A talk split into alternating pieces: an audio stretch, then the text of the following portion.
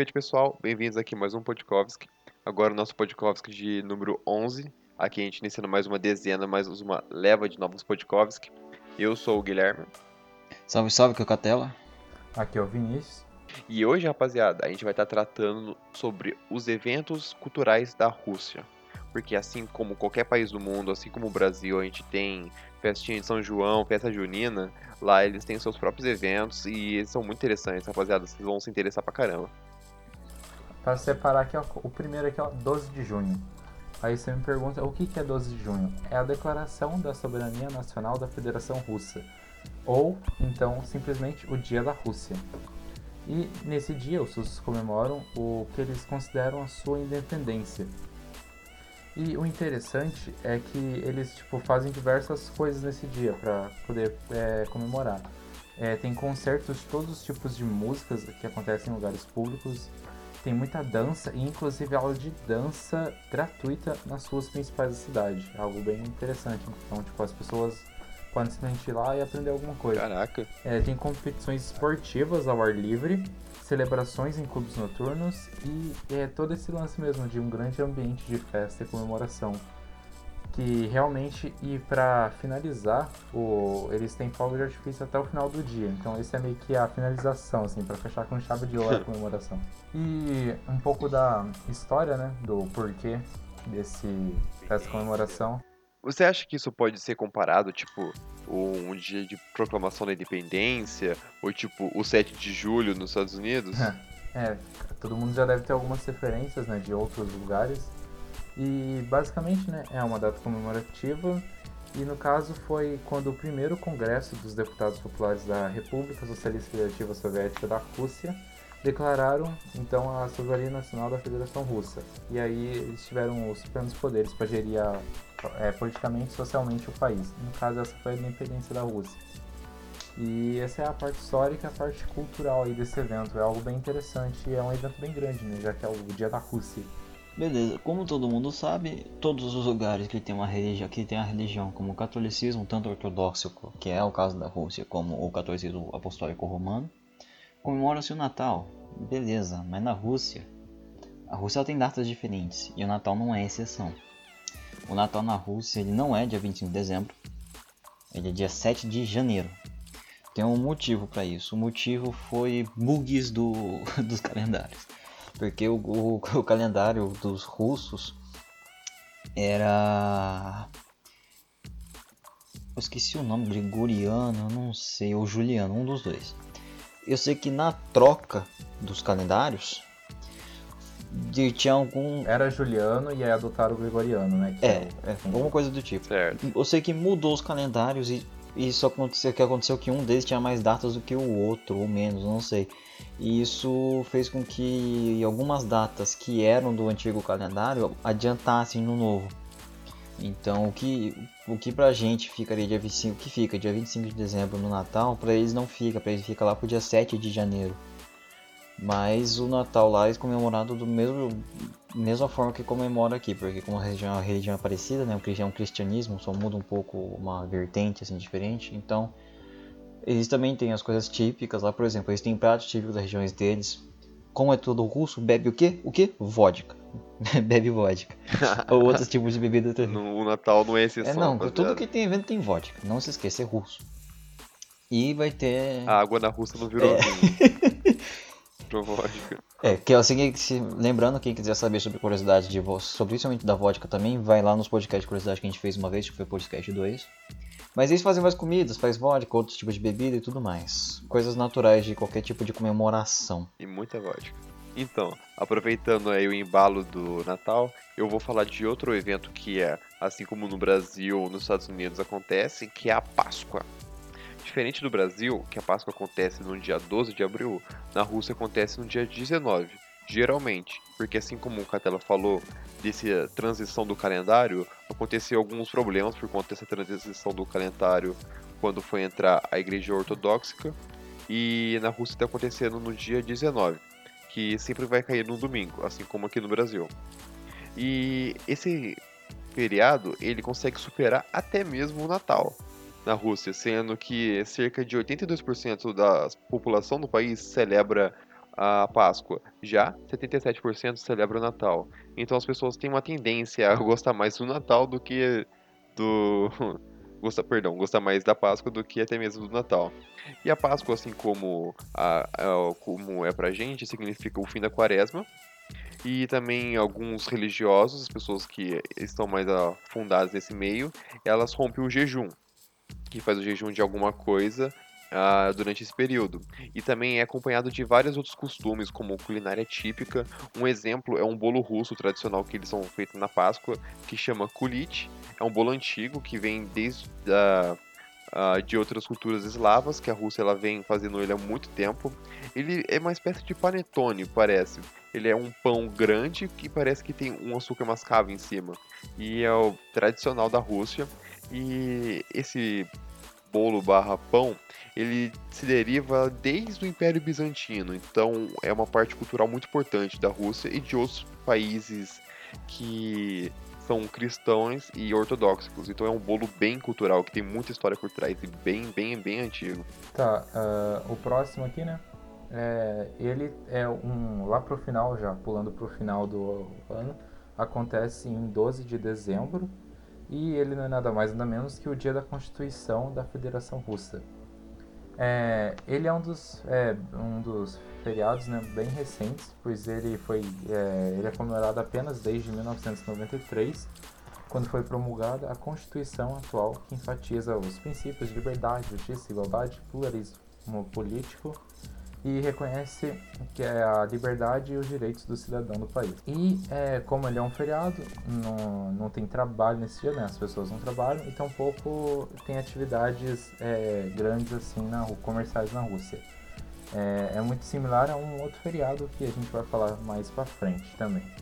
É, mas o que tem de interessante é que normalmente os russos utilizam essa data para poderem descansar, organizar jantares em família, passar bons momentos com os parentes, celebrar um pouco e comemorar né, essa, o aniversário da Constituição.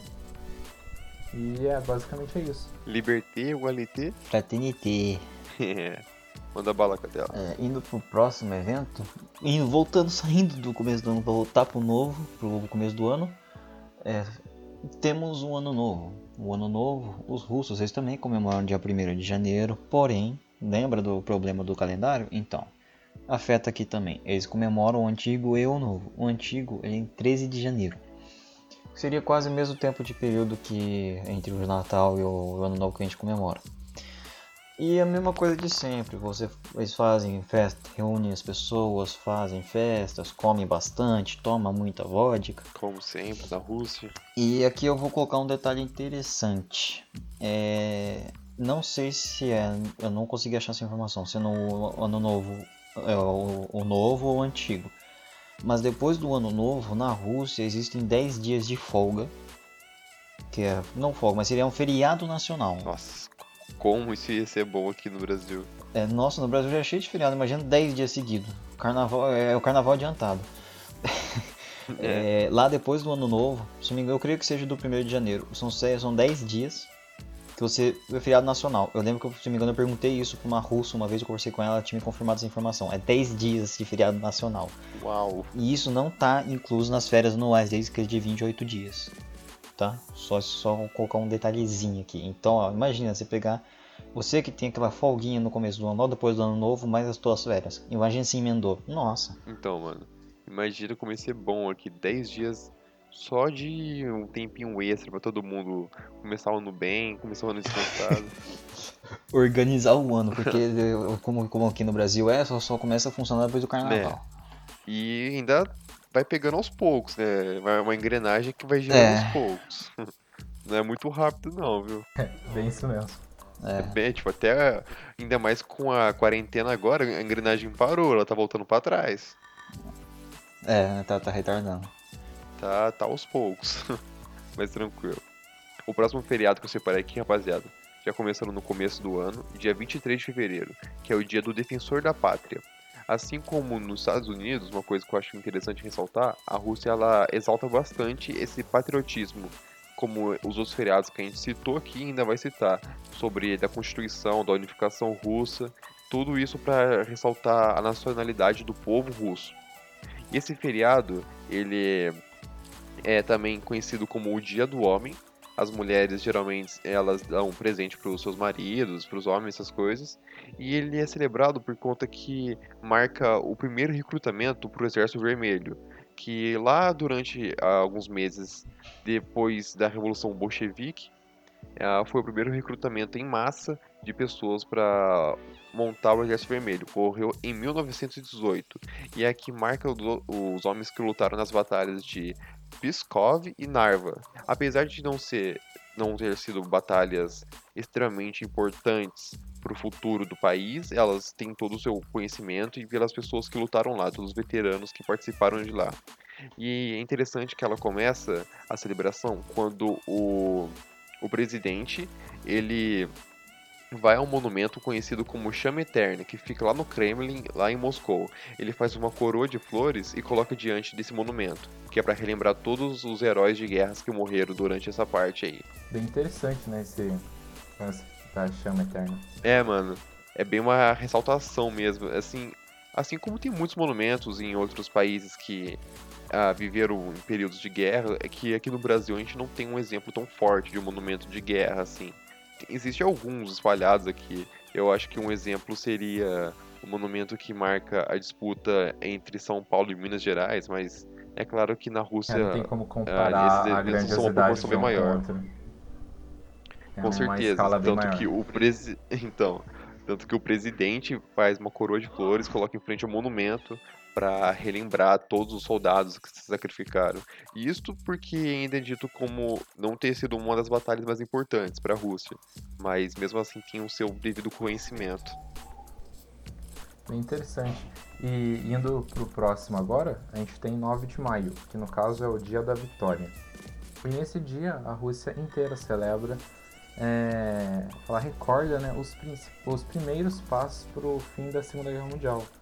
E basicamente é, é uma data na qual as tropas da União Soviética e dos aliados conseguiram que um marechal do campo da Alemanha nazista assinasse um acordo para é, depunhar as armas e aí basicamente isso foi um, um, grande encaminhamento para o final da Segunda Guerra. E no caso eles celebram isso nessa data, 9 de maio. E ela é celebrada desde Belgorod até Vladivostok e uma coisa muito interessante é que são desfiles militares que ocorrem nesses dias, nesse dia. E você pode ver pelas ruas tanques de guerras de, em diversas ruas da cidade, aviões é, que cortam os céus durante todo o país. E isso é bem interessante, né? É um evento que celebra a paz e é bem bonito de se ver esses desfiles militares, algo bem interessante. Interessante. É, uma coisa sobre. Você falou que é de, é de Belgorod até Vladivostok, certo? Vamos dar uma noção pro pessoal que qual, que distância que é essa.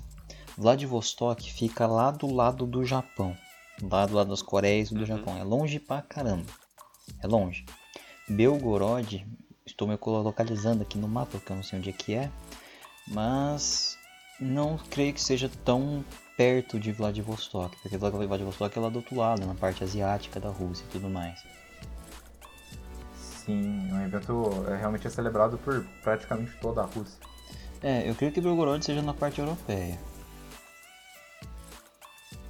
É, isso mesmo, Belgorod é perto da Ucrânia, é quase na fronteira com a Ucrânia. Isso se não for fronteira. Então ela é muito próxima aqui da Europa, é. Percorre a Rússia inteira praticamente. Vai desde então ali do lado da Ucrânia é... ali vai até a China. Mais ou menos a localização geográfica, né? Isso, é, localização geográfica, né? De onde que vai até onde. É muito, é muito grande. Então, tipo, é quase a Rússia, é praticamente a Rússia inteira comemora esse, esse, esse festival, esse negócio. E agora indo para um outro festival, eu vou falar da Maslenitsa. Maslenitsa é um período que ocorre na última semana da, da antes da quaresma ortodoxa, né? assim como tem a quaresma para os apostólicos romanos, tem a quaresma para os ortodoxos. E ela é a última semana antes da Páscoa e ela é sete semanas antes. Não, é a última semana antes da Quaresma sete semanas antes da Páscoa. Lá você vai. É, faz tem, Cada dia se faz uma coisa diferente. Mas é, uma das coisas que se fazem nesses eventos é. Você faz Eles fazem muita panqueca. É uma comida típica desse, desse período, né? Eles fazem panquecas o tempo todo.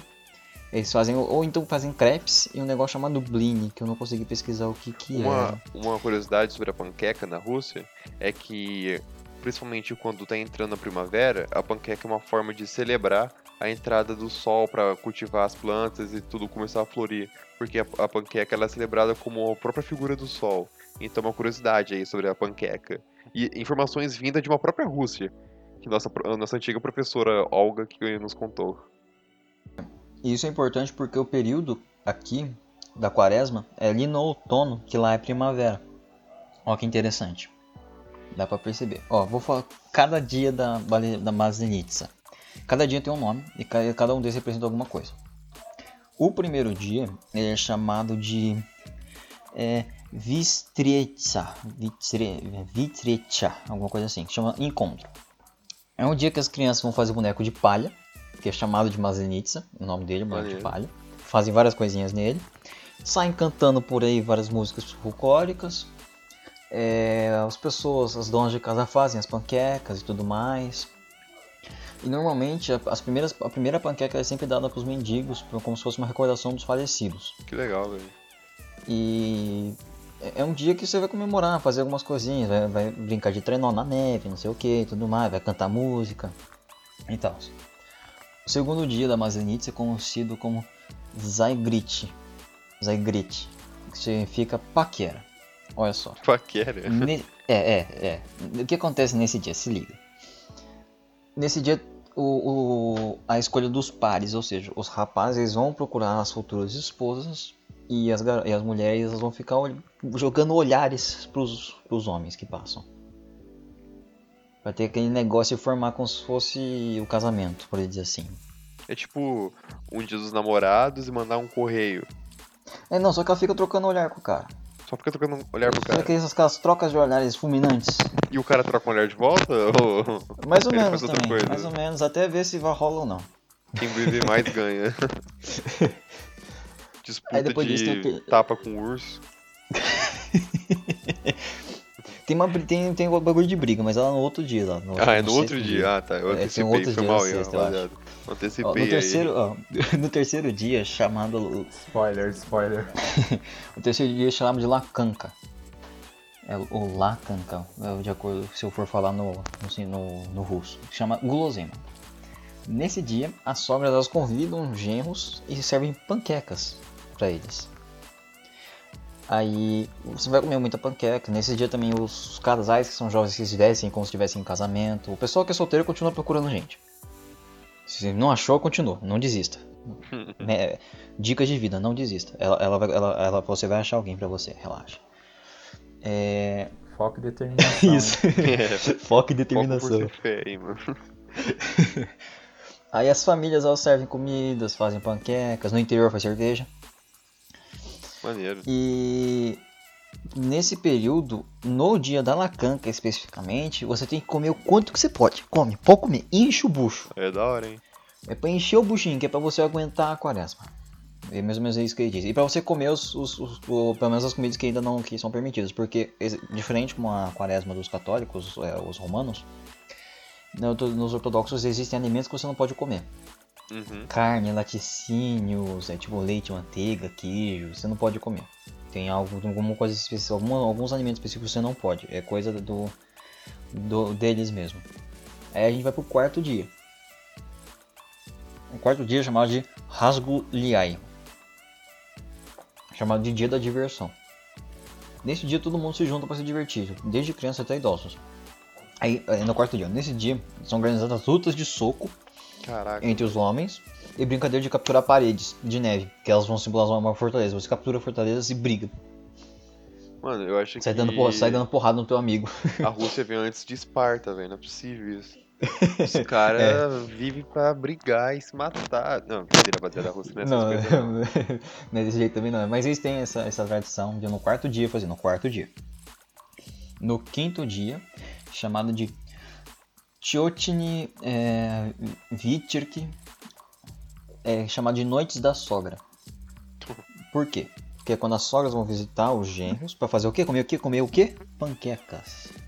Eles só comem panqueca. É, Na noite anterior o genro vai convidar ela e daí ela vai lá e vão, vão comer, vão fazer. Aí ela vai enviar os ingredientes pra ele e os objetos que ele vai usar pra poder colocar, tipo os pratos, essas coisas. O objetivo desse dia é meio que mostrar respeito pra família da esposa. Aí tem o sexto dia. O sexto dia é conhecido como Za- Zalofkne Passi- Passidialki. Sim- Significa encontro com a Nora. Nesse dia é, mostra o respeito com a, família do marido. O anterior a família da esposa, agora ao contrário. Nesse dia ela convida os parentes para comer o quê? Repitam comigo, Panqueca. panquecas. Panqueca, rapaziada. Saúde a panqueca. e nesse dia também eles queimam o Malenitsa, né, o boneco de palha, que simboliza o inverno, ou seja, é justo ali que vai mostrar a transição do inverno para a primavera, que tá chegando a primavera, tá chegando os tempos de vir a vida, por dizer assim, Foi que é a isso primavera. né? que eu comentei mais cedo na fala do Catela sobre a importância da panqueca e da do peso que ela carrega como símbolo para eles. Uma forma de trazer prosperidade e coisas boas, um bom plantio, uma boa colheita. É, e ao redor do, do, do espantalho que eles queimam, eles fazem uma rodinha e cantam músicas e dançam. Como, vai, Bacana. como muitos lugares tem esse tipo de festival, que você faz uma fogueira e dança em volta. No sétimo dia da Mazenitsa, é, o nome dele é, é, Prosti, é, Prosti, é Protine, Protinoi é. Eu não sei ler russo, gente, foi mal. Chama Domingo do Perdão. Nesse dia as pessoas vão que é o último dia antes da quaresma, eles vão se purificar espiritualmente tudo mais, perdoar os outros e tal. Todo, aquela, todo aquele negócio religioso que tem por trás. E mais ou menos isso. Só que isso são, como hoje em dia, é, isso são tradições antigas, então às vezes pode acabar mudando, não acontece uma coisa ou outra, mas essencialmente é assim que acontece esse período, essa semana chamada Mazenitsa. Certo. Eu ia, eu ia comentar que se houver interesse, a gente comenta num próximo podcast de curiosidades sobre os campeonatos de tapa na cara na Rússia, Verdade, verdade, verdade. que é algo que se popularizou lá e toda uma cultura por trás disso. O campeonato grande na Sibéria aconteceu, campeão mundial de tapa na cara é russo, mas tranquilo. Aproveitando Não, mas interessante essa série de dias, né? Porque é legal porque cada dia tem um seu significado. Sim, cada dia né? você traz uma coisa diferente. São isso. bem diferentes, até é bem diversificado. Uhum. É muita coisa que a Rússia tem enriquece assim de verdade. Bastante diversidade e panqueca Sim, não, com certeza, também, não, né? po- não pode faltar Bastante panqueca. panqueca. Principalmente panqueca. Aproveitando aqui outro, outro feriado muito importante na Rússia seria o Dia da Reconciliação e Concordância, mas também é conhecido como Dia da Unidade. O nome desse feriado é, já expressa o sentido dele, que seria a unidade do povo russo como um só. Ele acontece no dia 4 de novembro. E ele é marcado quando os russos conseguiram expulsar as forças polonesas de Moscou e de outros seus territórios.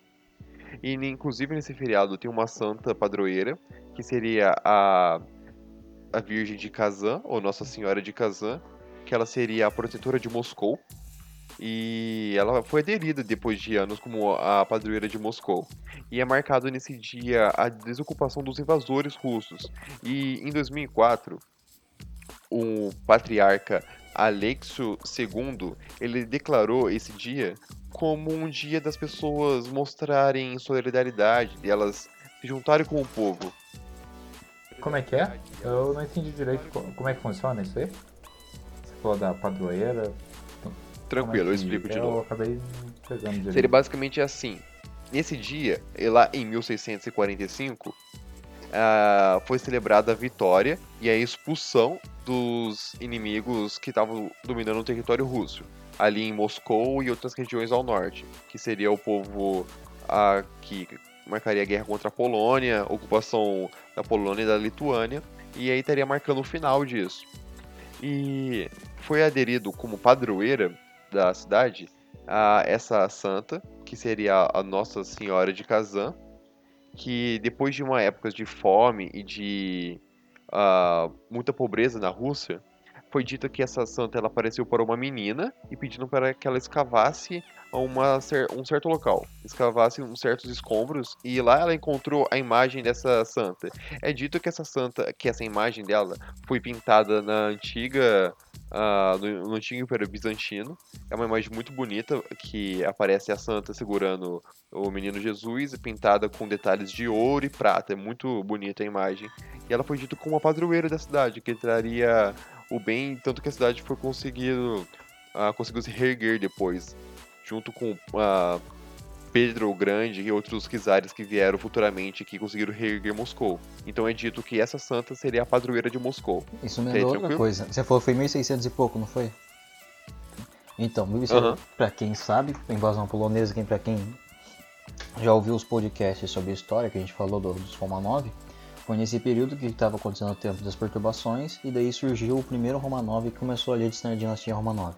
Só curiosidade aqui. Fica a dica então, hein? ouçam os podcasts aí sobre história. Eles estão bem recheados sobre eventos históricos e até mesmo sobre algumas coisas que a gente Cheio acaba citando aqui nas curiosidades. Sim.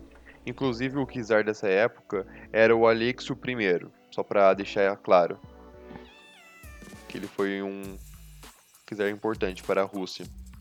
E nesse dia, é, em 2004 foi declarado e apoiado pelo atual e presidente Vladimir Putin que um patriarca chamado Alexio II, ele propôs que fosse uma data para a gente relembrar da libertação de Moscou e, além disso, relembrar a unidade do povo russo, deixando todas as pequenas divergências de lado e se juntando como um povo para conseguir expulsar os invasores, se juntar e conseguir fazer a Rússia crescer de novo. Então, nesses dias, os pobres eles são acolhidos pelos mais ricos, eles fazem caridades, eventos, um dia que celebra a unidade deles como uma nação de verdade. É um dia bem importante para a Rússia. E só para relembrar, 4 de novembro. Interessante, interessante. Uh, o próximo aqui é uma série de dias, na verdade. Uhum. No caso, vai de 5 a 19 de janeiro. E, perdão pelo meu russo, e é, é, é chamado de uhum. Los Siviayat. Uh, realmente eu peço tá perdoado. meu russo, mas é, acontece, né? E é algo bem simples na realidade. Uh, envolve, é, essa, nessa celebração, envolve precisamente o ato de dar presentes. É, você agradecer seus amigos e promover solidariedade dando presentes para as pessoas, é, os seus conhecidos, para as pessoas necessitadas e coisas assim. Sim, esse lance de presente e de unidade é bem presente. E principalmente nessas datas é que a gente consegue ver esse lance dos presentes, que é algo bem interessante. E basicamente isso é para relembrar o, quando os seis magos deram os presentes para o menino Jesus. E no caso, essa é uma espécie de evento para relembrar esses dias, de 5 a 19 de janeiro. Los Viati. Como deu para perceber, muitos dos eventos que tem na Rússia eles têm uma ligação muito religiosa com a Igreja Ortodoxa. Sim. Porém, nós temos também eventos que, uma vez ou outra, remetem à cultura pagã dos povos eslavos são essas tradições que elas se misturam com as atuais tradições cristãs que vieram depois da Rússia ter se aderido como ortodoxa. Mas é, ainda se mantém algumas características do que era antes e ela acaba se adaptando, né? E um desses eventos se chama Noite de Ivan Kubala. É, no... é a noite do dia 6 para o dia 7 de julho. E ele é um evento pagão dos povos, ele é uma tradição dos povos eslavos e ele tem a coincidência com a data de nascimento de São João Batista. Então a igreja ainda puxa um pouco por dar essa coincidência. Mas falando do evento em si, o que, que, que acontece nesses dias? É um evento que você vai ter. É, os jovens, muitos jovens participam, principalmente os jovens participam desses eventos. Você vai ter várias coisas como coleta de ervas e de flores. Você as, as mulheres vão montar coroas de, de folhas, é, vão decorar as casas, vai ter os vai fazer fogueira, vão cantar em volta da fogueira e o que essa fogueira ela vai simbolizar o sol. Eles colocam uma espécie de roda em cima que simboliza o sol e eles fazem homenagem esse evento é para fazer homenagem ao sol, para fazer uma maturidade e simbolizar o início do verão. Mais ou menos isso, para simbolizar que está começando uma nova fase. É, aqui no Brasil seria o inverno, lá está começando o verão. Assim como a Alianitza, como, é, como se fosse o início da primavera, aqui é o início do verão, que seria esse esse evento aí. Então você não dorme. Nesse, algumas coisas sobre esse evento é que nessa noite é considerado perigoso dormir. Porque as bruxas. É, porque dizem que nessa noite as bruxas elas têm força de maldição. Tipo, As babaiagas aí. assim. As assim, babaiagas aí. quando elas têm mais força. É, é, diz- é, dizem que é perigoso dormir. Então o que você faz? Você comemora e vira a noite do lado de uma fogueira. Aí senão qualquer coisa você joga ela na fogueira. Brincadeira, brincadeira. O cara mandando queimar todo mundo. Eu tô brincando, eu tô brincando. Arthur, é, alguém, é, alguém, alguém fala pro Arthur correr tirar isso aqui do, do negócio depois. E. não, não, não é desse jeito. Hora.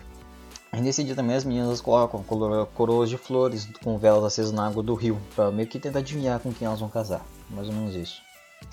E os normalmente os casais pulam juntos na, pela, na fogueira de mãos dadas, assim, pra, e, quem soltar significa que vai ter uma separação em breve. Olha só que superstição do cacete. Ó, ó que É superstição. festa junina, só que pra separar Mais os casais.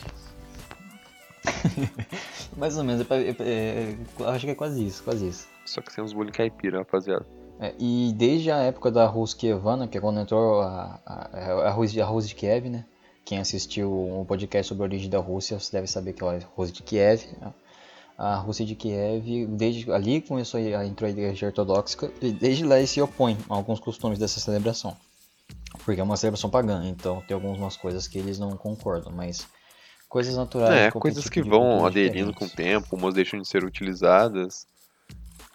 Não dá pra eles. Coisas, é coisas, coisas normais da evolução do ser Sim. humano e da cultura. é, Dificilmente eles vão deixar uma coisa que tá enraizada há muitos anos sumir assim do nada. Ela vai se alterando com o tempo.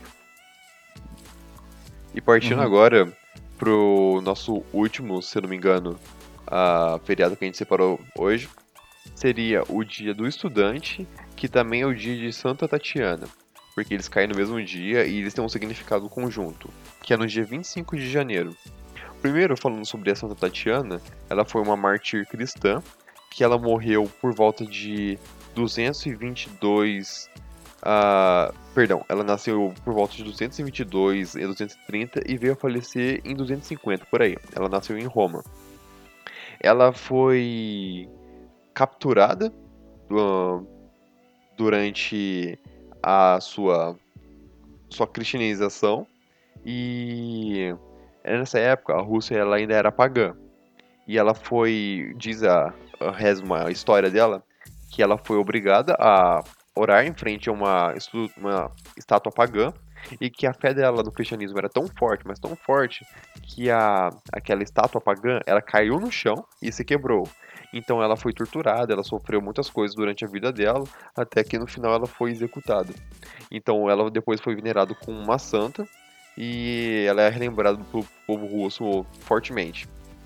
E agora sobre o Dia do Estudante. O Dia do Estudante foi declarado em 1755, no dia 25 de janeiro, pela Imperatriz Isabel, a Imperatriz da Rússia. Ela assinou uma petição para estabelecer a Universidade de Moscou.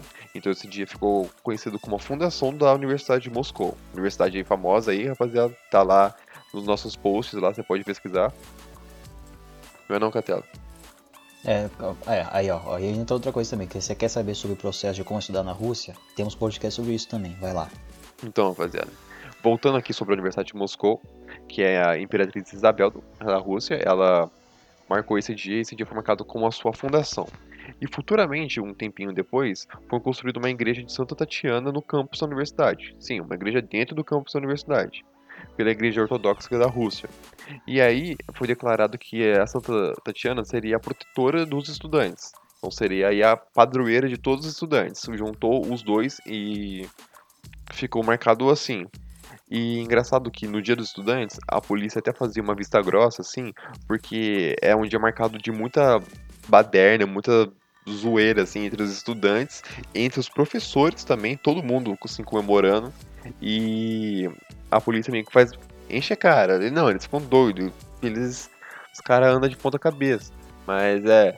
O, é um dia marcado disso, então a polícia fala assim: não, vamos dar uma, uma aliviada, é o dia deles, deixa eles comemorarem. Inclusive diz que eles marcam as costas com giz para marcar tipo o seu, o seu endereço, o seu telefone, para caso você esteja em coma assim, alguém te levar para sua casa, pelo menos alguém sabe quem é você, para ninguém se perder assim. E esse feriado ele foi passando por alterações durante os anos por conta que durante a Rússia, depois da Revolução de Bolchevique, algumas crenças religiosas, é, as crenças religiosas não eram mais permitidas, mas depois disso tudo, elas voltou assim, marcado como dia de Santa Tatiana, e o dia do estudante sempre se manteve. Alguém quer fazer mais um Por comentário? Não, por hoje acho que foi isso. Eu só queria fazer um comentário pra quem tá, acho que acompanhando pela Tranquilo. Twitch. Não sei quanto que tem aí, Vini. Não sei se mais que tem. Mas qualquer coisa, quem tá ouvindo pela primeira vez o podcast, vai lá no, no, no Spotify, vai no YouTube, ouve os outros podcasts. Se você tem curiosidade, quer saber sobre história da Rússia, quer saber sobre curiosidades da Rússia, quer saber sobre processo internacional para estudar numa universidade russa, só ir lá. A gente tá, tá, a gente colocou o podcast sobre isso, a gente tem um Instagram, pode tirar dúvida, a gente manda lá, a gente responde. E Com certeza. é mais ou menos isso que eu queria falar mesmo. Tá, é, e também é sempre bom lembrar que se você notou algum erro, ou mesmo quer acrescentar alguma informação sobre o que a gente falou, Uhum. ou mesmo sugerir algum futuro tópico para um futuro podcast, é, deixa aí nos comentários. Pode ser na Twitch, pode ser no YouTube, pode mandar no Instagram, né? É, deixa aí seu feedback aí de como que tá indo o Podkovski e as suas ideias aí. Com certeza. E a gente também tem outro podcast, que é o Greencast, podcast mais direcionado à sustentabilidade. E a gente também tem a, a página dele no Instagram, que é o projeto Future Seeds. Então vocês podem estar acompanhando o projeto Future Seed e o nosso projeto Estude na Rússia lá no Instagram e acompanhando o Podkovski e o Greencast em outras redes sociais, como a, o Spotify, escutando em, no aplicativo da Apple para podcasts. E obrigado aí pela atenção de todo mundo aí e até o próximo podcast das Vidânia. Das Vidânia. As vidânia, rapaziada.